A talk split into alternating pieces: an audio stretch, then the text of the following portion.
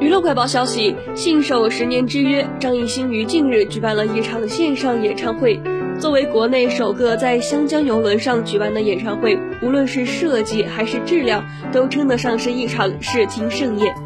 张艺兴工作室发文称，在演唱会开始之初，决定将特殊机位所得费用以张艺兴的钢铁贝壳名义支持公益事业，并表示这是张艺兴在演唱会上已提前透露会送给大家的小礼物。